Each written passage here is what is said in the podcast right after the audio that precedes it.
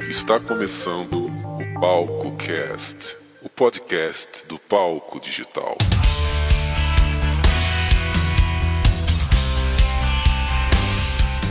Olá, aqui é o Vinícius Soares e a gente começa mais uma edição do Palco Cast, o podcast do palco digital.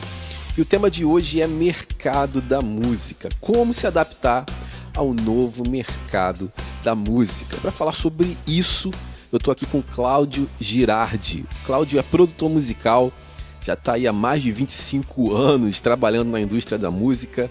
Né? Tem uma indicação ao Grammy Latino no currículo, diversos prêmios, trabalha direto com grandes marcas, produzindo, uh, compondo, enfim, é atuante no grande mercado e tem experiência para compartilhar com você sobre como se portar, sobre como se colocar diante dessa realidade serve para você que de repente está começando uma carreira e está vendo de repente um horizonte não muito compreensível para colocar sua música e também para você que já tem uma estrada, viveu a época passada e está confuso sobre como se portar. Esse podcast vai te ajudar bastante.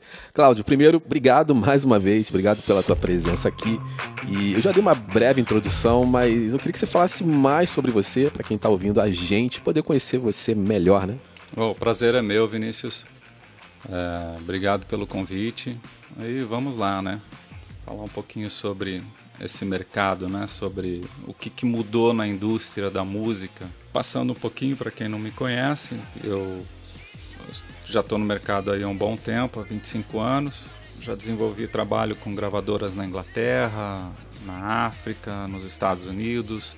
Aqui no Brasil eu trabalhei muitos anos com o mercado de publicidade, fazendo trilhas para maior parte das agências, né, das grandes agências brasileiras.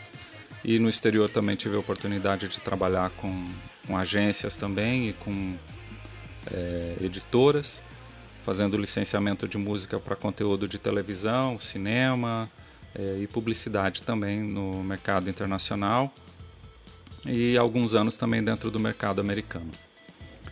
É, quem quiser saber um pouquinho mais, pode dar uma consultada no IMDB. Lá você vai achar alguns créditos meus em filmes e séries e coisas do tipo.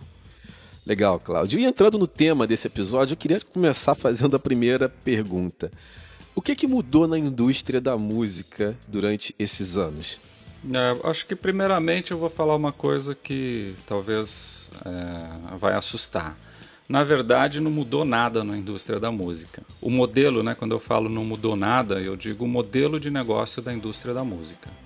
Então, o modelo com que a indústria ela é construída, que é o autor, a editora, gravadora, esse modelo de negócio ele não mudou. O que muda com o passar dos anos, principalmente depois é, do iTunes, né? Da entrada da Apple no mercado digital com comercialização de download de música, aí realmente muda a dinâmica do mercado. Acho que isso é o que realmente mudou na indústria, é a forma de consumo da música. Porque até então você tinha um consumo físico que dependia das gravadoras, que dependia de que grandes companhias fizessem duplicação de vinil, de CD, de cassete e colocasse isso nas lojas físicas.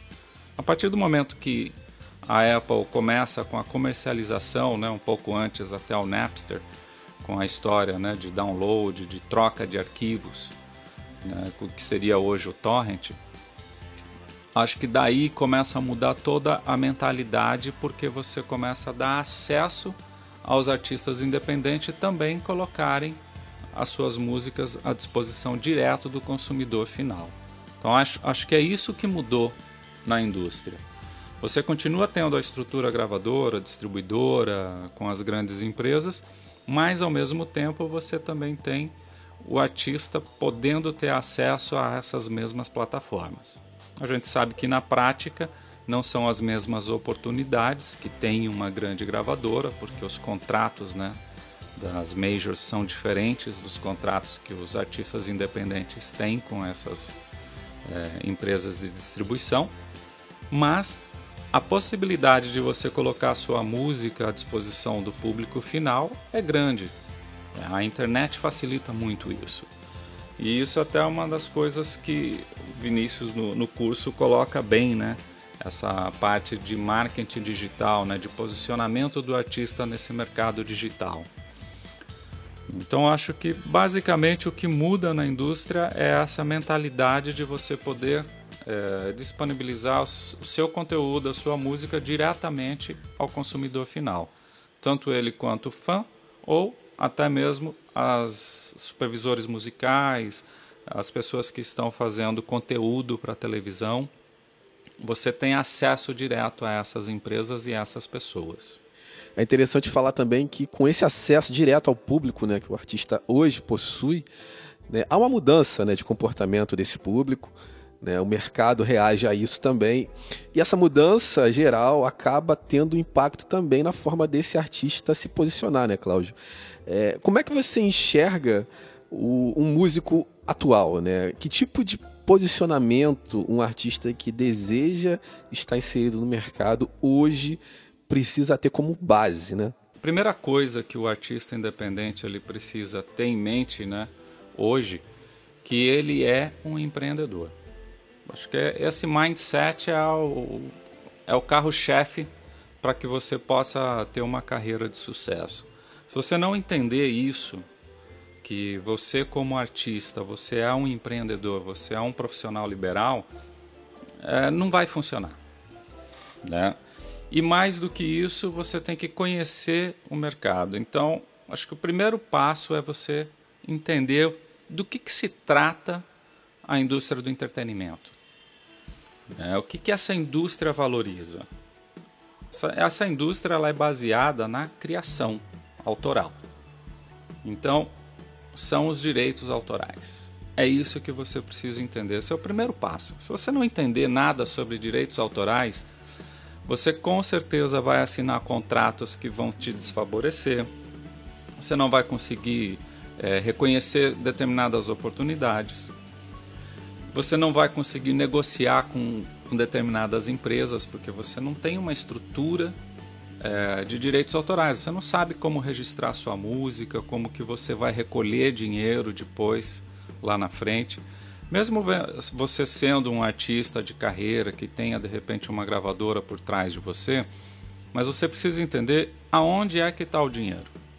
O dinheiro não está só na venda de show, na venda de download. Hoje, né, a venda de download praticamente não compõe a receita é, básica. É uma das receitas, mas não é uma receita que sustenta, né, torna uma carreira sustentável. Você não consegue viver hoje só de venda de música. Você tem que ter é, vários produtos sendo comercializados, que é a venda de download, é a venda de show, é o licenciamento da sua música para conteúdo de televisão, internet, é, produtos de merchandising, camiseta, boné, chaveiro, então, é um conglomerado de coisas que é tudo baseado no direito de propriedade do artista. Então, se ele não tiver uma logomarca registrada, fatalmente ele vai ter problema lá na frente, porque se alguém já tiver aquele nome registrado, né, lá na frente ele vai sofrer algum tipo de, de problema, porque alguém tem aquele nome lá, que tem autorização para utilizar aquele nome. Então o artista precisa entender exatamente isso, que ele está construindo uma empresa e essa empresa, a primeira coisa que ela precisa é ter direito de utilização do nome, ou seja, registro de marcas e patente. Esse é o primeiro passo. Né? Segundo passo, você é criador, você é autor, então você tem que entender como é que você vai proceder com seus direitos autorais. Como é que eu registro a música? Eu sou obrigado a editar a música com alguma editora? Né? Quais as vantagens que eu tenho e quais as desvantagens que eu tenho por estar ligado a uma editora? É, eu sou um artista, eu tenho que ter necessariamente uma gravadora, eu tenho que assinar com uma gravadora? Essas são questões que você precisa entender. Então, é, esse conhecimento básico né, dessa estrutura de negócio é que eu acho que vai fazer a diferença para que o artista tenha sucesso ou não. Legal, Claudio. Você tocou no assunto que inclusive ia entrar, né? A parte de receita, que é uma das partes que mais eu tenho recebido feedback também, enfim. É, hoje é muito comum no mercado você falar só de show, né? Pensou em receita, pensou em show, né? A primeira coisa que vem na cabeça do músico. E, claro, né, é uma porta de receita grande, talvez seja a mais popular e a maior, mas né, não compõe tudo, né? Eu acho que é importante que o músico tenha esse pensamento também, né? Ele não pode ficar preso a uma única fonte, né? É interessante ele, ele diversificar e abrir novos canais de entrada de dinheiro também, né? Os artistas, claro, primeiro momento vê a primeira parte, né, que seria mais fácil de você monetizar é venda de show, óbvio. Né? É onde você pode fazer uma receita imediata. Mas você pode fazer receita também com licenciamento junto à publicidade, então bibliotecas de licenciamento de música. É, você pode criar songbook, né? pega as tuas músicas e cria né, as partituras das suas músicas para que as pessoas, os seus fãs, tirem as suas músicas. Você pode fazer videoaula das suas próprias músicas, das suas próprias composições, ensinar o seu fã a tocar suas músicas, fazer arquivo MIDI das suas músicas. Ok? Você tem o arranjo da música, monta o MIDI também. Você pode comercializar esse MIDI, versão karaokê da sua própria música. Tá vendo? Olha quantas coisas, né, pequenas, dá trabalho né? Mas são várias vertentes que você pode estar é, tá ganhando dinheiro. Fazer playback, né? Se você tem música cantada, você pode comercializar os playbacks. Os playbacks são seus, a sua propriedade material. Você pode licenciar esses playbacks para venda também, para os seus fãs cantarem em cima do seu playback. Você pode promover concursos com a sua base de fãs. Né? Você pode fazer um concurso, por exemplo, de remix. Seus fãs podem remixar sua música, né? E ele, como é, versionista, no caso, né, arranjador, está fazendo um novo arranjo da sua música, mas a obra é sua. E isso vai também veicular. Por exemplo, se eles utilizarem os remixes para serem tocados em casas noturnas, você além de fazer show, você também está ganhando de veiculação pública na modalidade né, de casa noturna. Uma outra uma outra fonte de, de receita.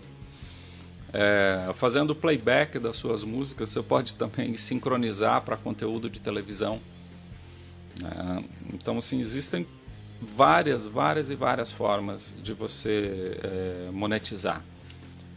Agora, o mais importante de tudo isso, que muitos artistas eu acho que eles acabam passando batido, é que existe uma balança nesse mercado que eu falo que é o seguinte: a indústria e os fãs. Você tem dois relacionamentos que são distintos para o artista e ele tem que entender que esses relacionamentos são diferentes. O relacionamento que você tem com o seu fã, né, com, com seus seguidores, é um.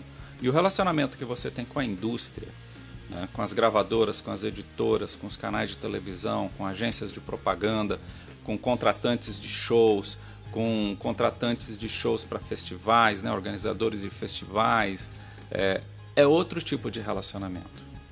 Esse relacionamento com, com a indústria é um relacionamento estritamente comercial, de network, é de conhecer pessoas e poder aumentar o seu círculo de conhecimento, de network, para que você possa é, negociar melhor dentro da indústria.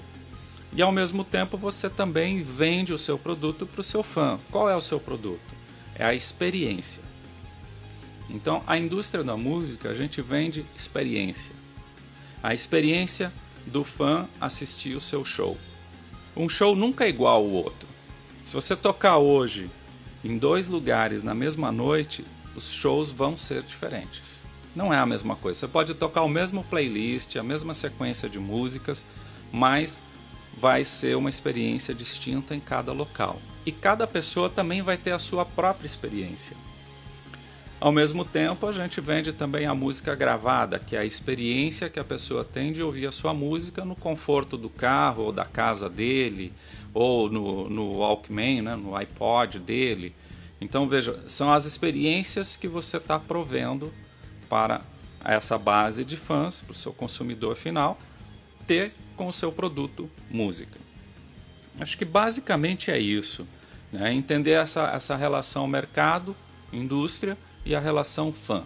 Como que você se relaciona. E uma coisa importante na relação fã, você tem que criar uma certa escassez também com o fã. Porque se você faz show toda semana no mesmo lugar, você deixa de ser novidade. Então aí é importante você começar a criar uma agenda de shows, né? E um circuito aonde você vai atuar. Aí o ideal você começa pelo seu bairro, sua cidade, seu estado e vai ampliando. Né? É assim, ninguém começa grande. Tá? Então eu vejo muitos artistas independentes, vi durante todos esses anos, que eles chegam já achando que eles vão ser sucesso no próximo mês ou no próximo semestre, no próximo ano.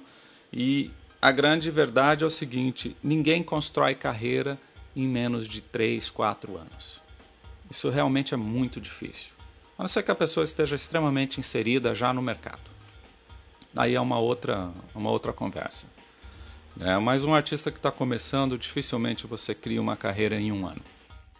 E é importante falar isso, né? principalmente para quem é ansioso em querer acontecer, em querer ter resultado rápido, né?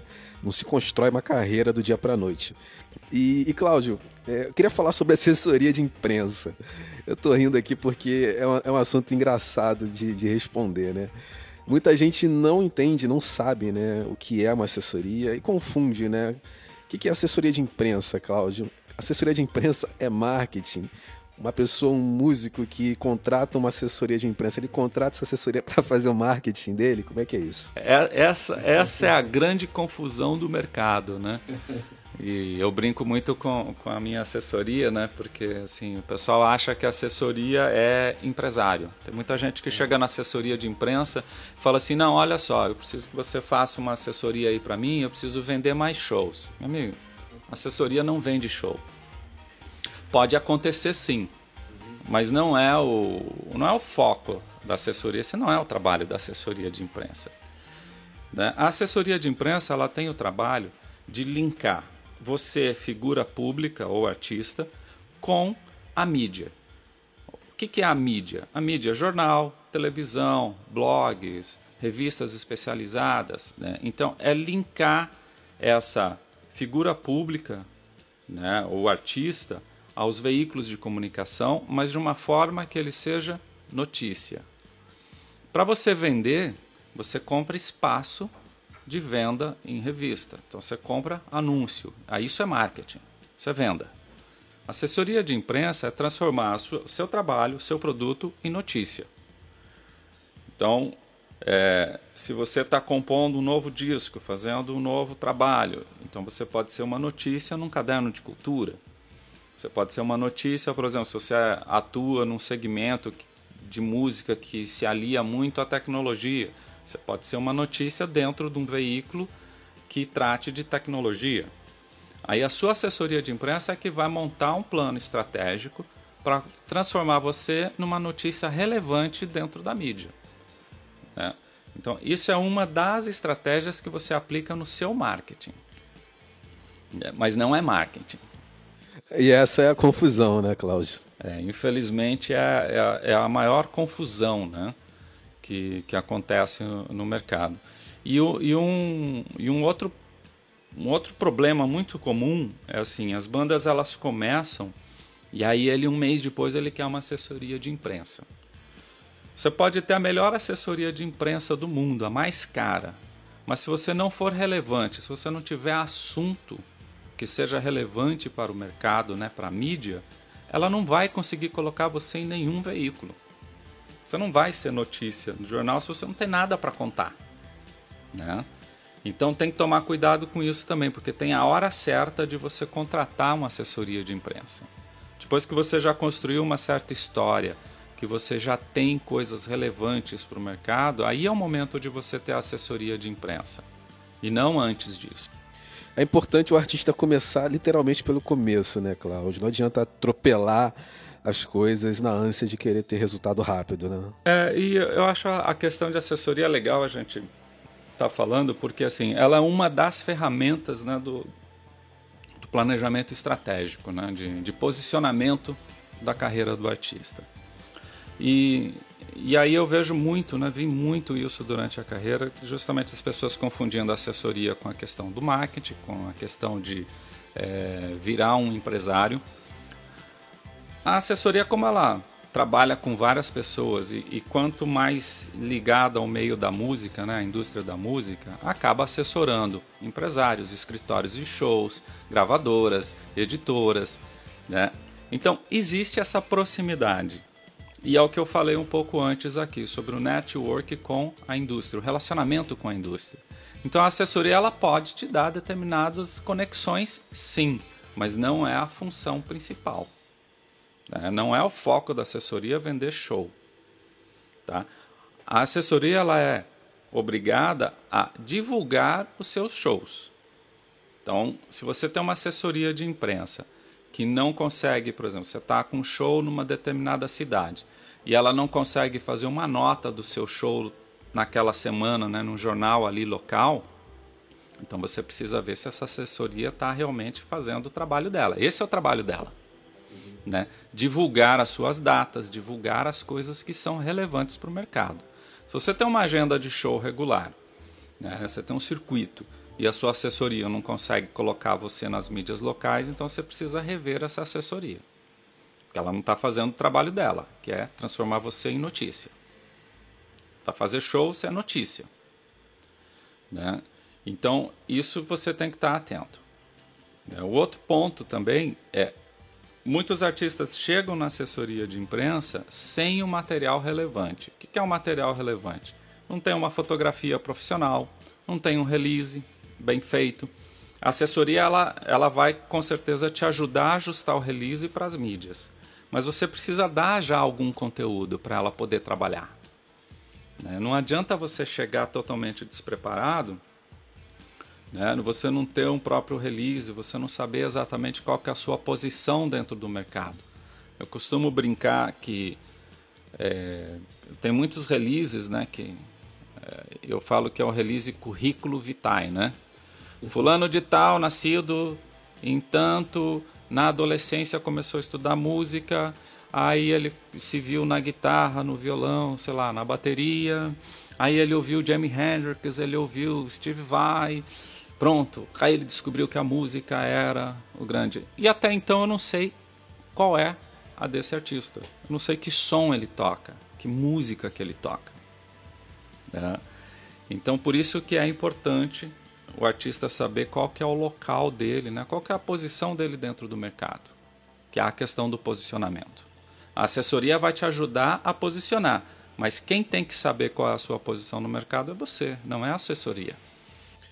No início eu falei que você foi indicado como produtor para o Grammy Latino, Cláudio. E é, eu queria que você falasse um pouco dessa experiência, né? Você foi produtor de um disco que inovou bastante, né? o disco do Ali Vanzella, que uh, trouxe né, uma mistura diferente, né? Que você foi o responsável né, pela concepção desse trabalho, pelo posicionamento desse artista, que, diga-se de passagem, né, não tinha gravadora na época. Como é que foi essa experiência? Conta um pouco pra gente do teu trabalho efetivamente para essa indicação? A história do Ali é uma história bem interessante. Eu, eu me dou muito com a irmã dele há alguns anos e a gente já era amigo há muito tempo. Em final, acho que de 2010, 2011, a gente andou conversando e eles estavam querendo um produtor para tocar o trabalho. Ele estava com uma ideia de se lançar no mercado indie internacional é, mexendo com bossa nova, que ele estava ouvindo bossa nova naquela altura, mas ele, é ele era um artista já com um background de, de rock indie. E a gente tinha trabalhado junto quando ele já ele tinha uns 18 anos.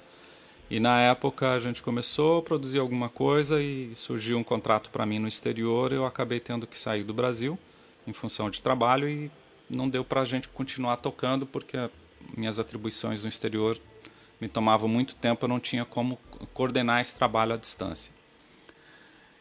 E aí o desafio foi me lançado e foi realmente um desafio bem é, pesado, porque assim eu fui indagado no momento com, com a seguinte questão: você consegue fazer ele para o mercado internacional? E nós queremos ganhar um Grammy. Então imagina o tamanho da responsabilidade e o tamanho da expectativa de um artista que até o momento não tinha nenhum trabalho profissional, ele não tinha nenhum é, trabalho com gravadora, com, com, com a indústria. Né? E isso me fez parar e pensar. Eu falei, cara, isso é, um, é uma expectativa muito grande para um artista que vai lançar o primeiro trabalho profissional no mercado. E essa é uma responsabilidade também muito grande como, como produtor de aceitar isso, né? Porque assim, ok, eu vou lhe pagar e eu preciso de dinheiro, eu aceito qualquer coisa e pego o trabalho. Não é bem isso, né? Você também tem que ter a responsabilidade porque nós estamos trabalhando com o sonho das pessoas. E isso você tem que ter uma responsabilidade muito grande, né? Quando você trabalha com o sonho né, de outra pessoa, no caso, eu estava como produtor. E eu sei que na época eu levei uns três meses para dar essa resposta, porque eu fiquei realmente bem preocupado com a situação, porque a aspiração era bem grande. E aí um belo dia eu estava em casa, ouvindo as guias que ele estava fazendo, me mandando né, o material, e eu ouvi esse material e eu estava assistindo um filme. E aí me deu um input, a trilha do filme me deu um input, eu falei, pô, acho que é esse o caminho. Aí fui fazer mais uma pesquisa, conversei com alguns amigos de gravadoras no exterior, de selos, e aí eu direcionei o produto, fiz um arranjo de uma das músicas, casualmente virou a música tema do, do disco, foi a primeira música, Grudge. E essa música, ela tem uma história engraçada porque era a música que nós estávamos trabalhando quando ele era roqueiro, com 18 anos de idade. E eu tinha esquecido dessa música. E aí eu lembro que peguei essa música, dei uma roupagem nela de bossa nova, não sei o que e tal, e a gente deu uma ajustada no que poderia ser um produto para o mercado. Aí nesse momento eu comecei então a projetar o que seria o produto. Que a função do produtor, muitas pessoas acabam acreditando que o produtor é o cara que fica no estúdio, que sabe mixar ou que sabe arranjar. O produtor é o cara que tem a visão global do produto. Ele tem o conhecimento técnico de estúdio, de arranjo, né, de até tocar bem, mas não necessariamente você precisa ser uma virtuose né, no instrumento. Mas o produtor ele tem essa visão global do produto que é o que, que é esse produto, aonde que ele pode ser vendido e quem são as empresas que poderiam interagir e negociar esse produto no mercado. E aí o, meu primeiro estudo foi justamente esse, né, de conversar com algumas empresas né, no mercado e, e trocar mesmo figurinha. Né? Olha, estou com a ideia disso, está aqui, mais ou menos a ideia é essa que a gente está pensando em fazer. Isso tudo durou aí pelo menos uns seis meses de, de projeto, entre guias e arranjo, concepção. E quando eu concebi realmente o produto, eu já, já concebi ele como a imagem, que imagem que esse artista ia ter. Então eu explorei a imagem dele, porque ele tem um biotipo é, estrangeiro. Né? E eu brinco que esse álbum ele tinha tudo para dar errado, porque nós estávamos uhum. fazendo um disco de bossa nova de um artista roqueiro, gaúcho, né? Então assim tem tudo para dar errado. E nós acabamos fazendo um álbum que a gente apelidou esse, esse álbum de Indie Bossa, que foi uma questão da gente posicionar ele como um estilo alternativo da bossa nova. Por quê? Porque esse artista ele não tinha uma é, uma história dentro do mundo da bossa nova, então não poderia vender isso como uma verdade, porque não é uma verdade. E ao mesmo tempo esse artista ele tem um viés de rock. Então a gente fundiu isso, né? Criamos então esse é, subestilo, né? Que nós batizamos então de indie bossa. E isso automaticamente posicionou ele no mercado numa lacuna de mercado que não existia. No, no meio das mixagens a gente conseguiu é, apresentar isso para o Roberto Menescal, para a gravadora do Roberto, lá para Albatroz. E eles gostaram da ideia e a gente acabou fechando o, o disco com a distribuição por eles. Fizemos um lançamento no Japão primeiro, aí foi uma estratégia que nós utilizamos com a gravadora até para posicionar o artista melhor. Então nós fizemos um primeiro lançamento no Japão. Ele foi e fez uma pequena turnê nos Estados Unidos, aí a gente conseguiu umas pessoas para fazer a parte de agenda de shows. Ele fez uns showzinhos em Nova York, depois ele foi para o Japão, ficou 15 dias no Japão fazendo uma agenda, fez entrevistas em programas lá, é, para jornal. Então a gente foi criando toda essa estrutura e praticamente um ano depois né, do lançamento do álbum, nós fomos indicados então ao Grammy Latino como melhor álbum, eu como melhor produtor, melhor arranjo. Né? Acabamos não ganhando, mas a indicação já mostra que o produto teve um bom performance. Paralelamente, durante esse um ano, esse álbum ganhou acho que quatro, cinco prêmios nacionais. É, ganhou no Festival da Canção, ganhou é, como artista revelação na RBS, né, que é uma afiliada da Globo no sul do país. É, ele foi incluído também num, num livro japonês que selecionou os 100 melhores discos de bossa nova de todos os tempos e ele foi incluído nesse livro também, né, como catálogo, como um dos discos de bossa nova, né, que influenciaram os 100 melhores discos de bossa nova de todos os tempos. Então, a gente conseguiu criar isso, né, e é, criar uma relevância também do mercado. Mas isso foi toda uma estratégia que foi montada desde o início da concepção, desde o momento que, que eu fui indagado né, para produzir e essa expectativa. Então a gente traçou toda, né, eu tracei toda essa estratégia até a gente chegar no, no produto final. Hoje ele já está no, no, terceiro álbum, né? Já tem DVD, assinou já com, com o selo da Sony, a carreira dele já está andando. Ele fez depois, na sequência, a turnê pela Europa. Esse ano ele está indo novamente para o Japão e para a Europa. Quer dizer, conseguimos então é, montar o artista, né, criar a relevância dele e implementar ele no mercado. Que acho que essa é a grande dificuldade do artista. É você ter o produto e implementar o produto no mercado, transformar isso em algo comercial. Acho que é, esse é o, é o grande gap né, do, do artista independente. Bom, eu vou colocar aqui embaixo do episódio os links para o conteúdo, né, os canais do Ale Vanzella, o site do Ale Vanzella, enfim, você conhecer um pouco do artista que foi alvo dessa história que sinceramente inspira, né? Acho que é interessante ver como que um artista que não tinha perspectivas artísticas acaba indo realmente para um nível, né, para um outro nível depois que um trabalho profissional é construído, né? E o Cláudio foi responsável por isso. Então é legal conhecer a história e se você quiser conhecer o artista, ver de perto, ouvir o som, né, que tem a produção do Cláudio também, aqui embaixo do podcast existem os links. Se você estiver ouvindo esse podcast fora do site do Palco, digita aí palcodigital.com.br, procura lá o link do post para poder acessar. Cláudio, essa tua experiência né, de mais de 25 anos aí trabalhando no mercado e né, tendo diversos insights e diversos casos de sucesso também, você é, acumulou e formou um curso de music business também, né? Um curso que tem o objetivo de estar ajudando artistas independentes que é, de repente como o Ali aí estavam sem perspectivas, não sabiam como ser inseridos no mercado, né? Fala um pouco sobre esse teu curso e como é que ele foi concebido também. É, acho que primeiramente, né, a história minha de fazer, de me propor a fazer um, um curso é, de music business, né, do, do, mercado da música, é justamente de eu estar percebendo essa, essa carência que o mercado brasileiro tem.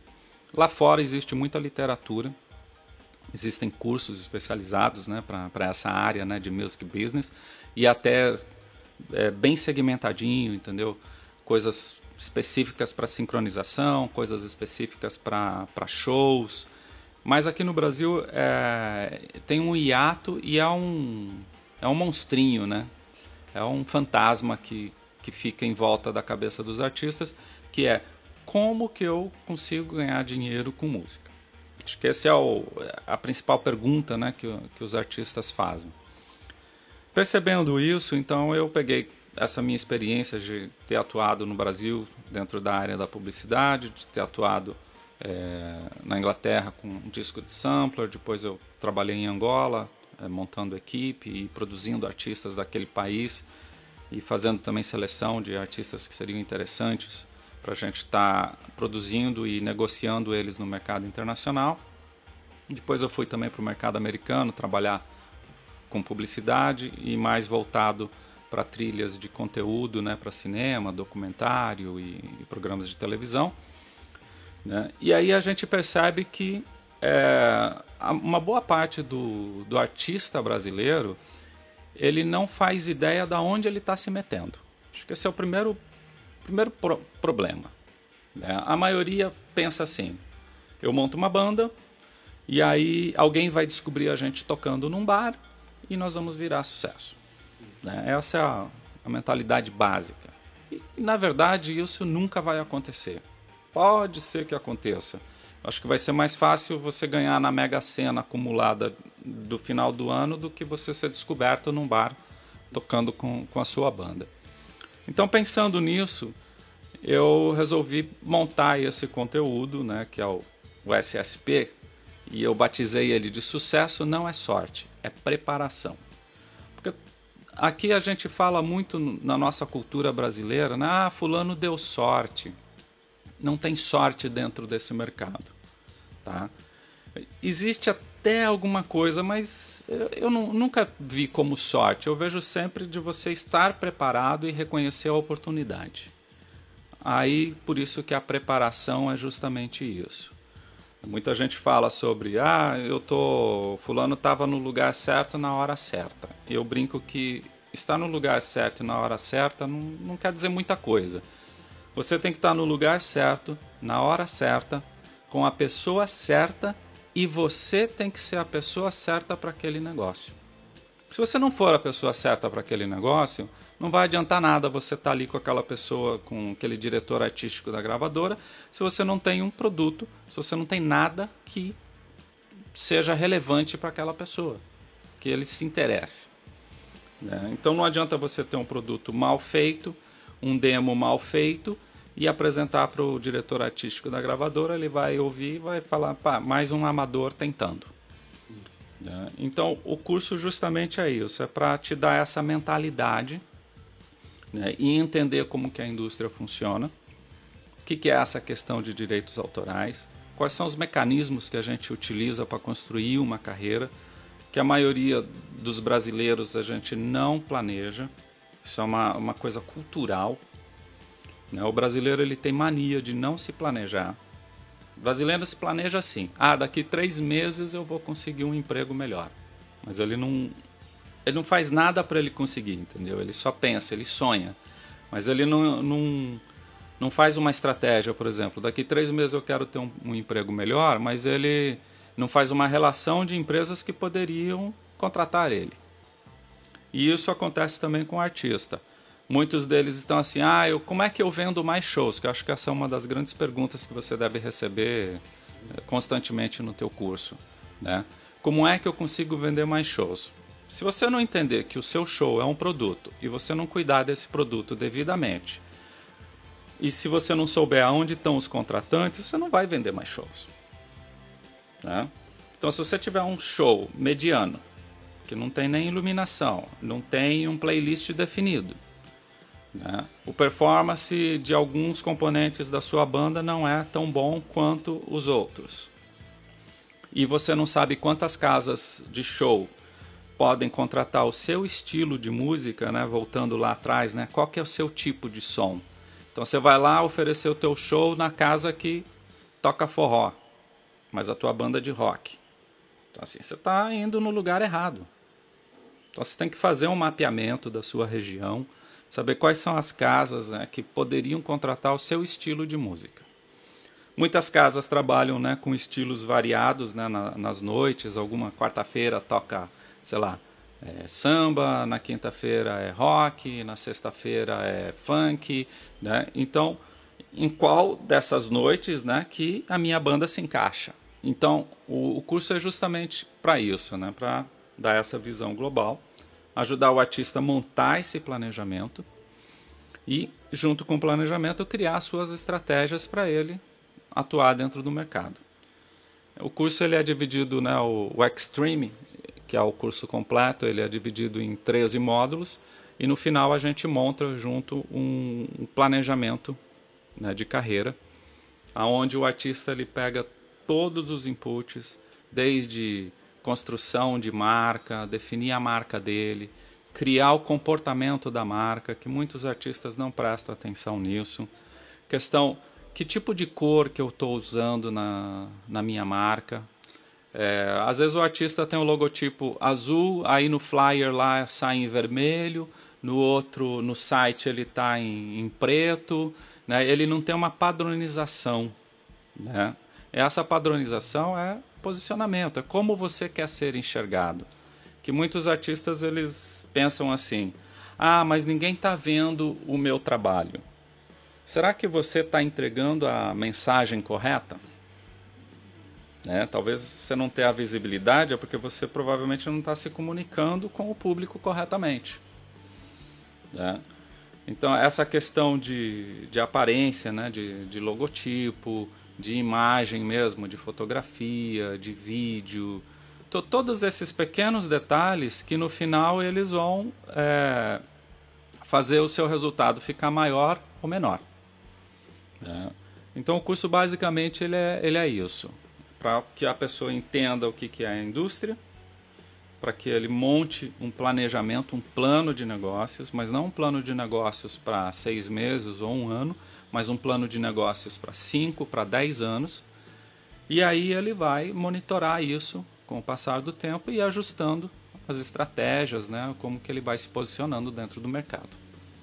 Aqui embaixo do vídeo eu vou colocar também o link para o curso do Cláudio, né, o curso de Music Business do Cláudio Girardi, o SSP.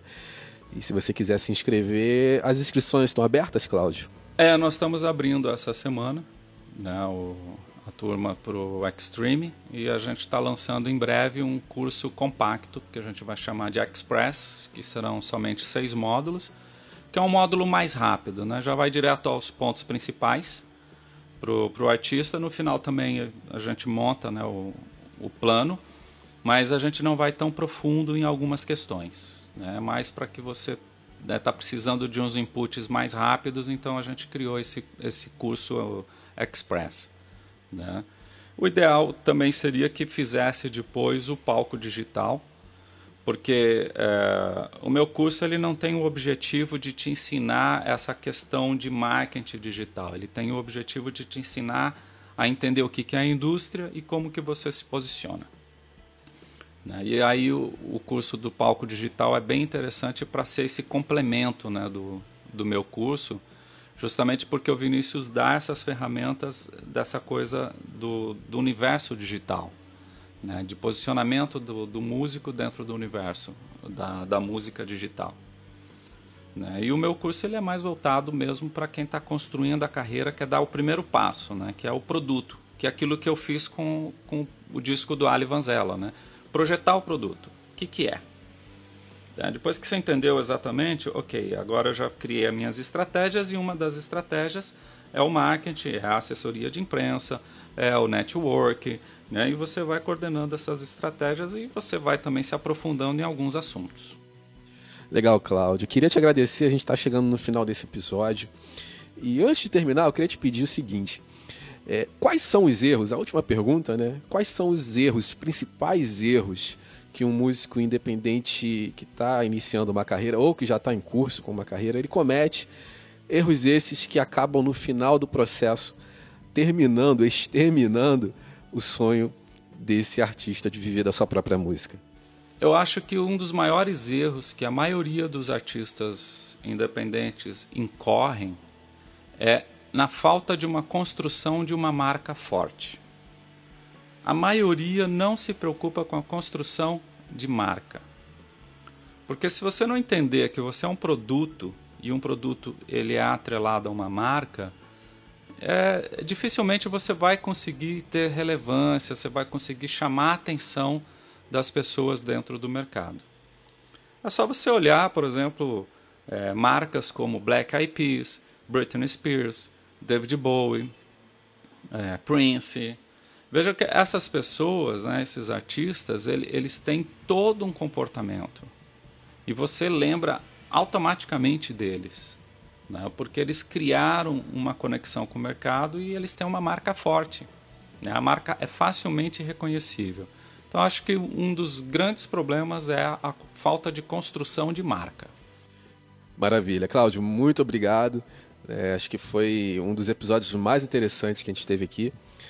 É, muitas dúvidas acredito que foram sanadas e quero te agradecer imensamente mais uma vez por ter aceitado esse convite. Ah, eu que agradeço, Vinícius, e quem tiver dúvida pode entrar em contato direto, que a gente vai ter o maior prazer em, estar respondendo. Legal. E você que acompanhou até agora esse episódio, né? Aqui embaixo você tem um espaço para comentários, então deixa a sua opinião, o que, que você achou, se você tem alguma dúvida, enfim, você tem um espaço aberto para deixar a sua opinião.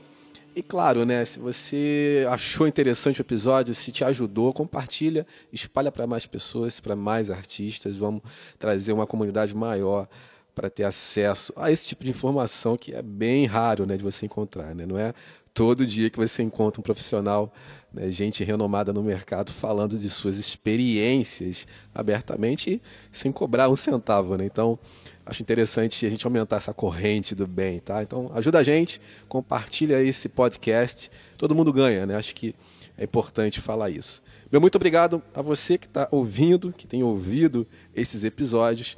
Eu fico por aqui e te vejo em breve na próxima edição do Palco Cast. Até mais. Tchau, tchau.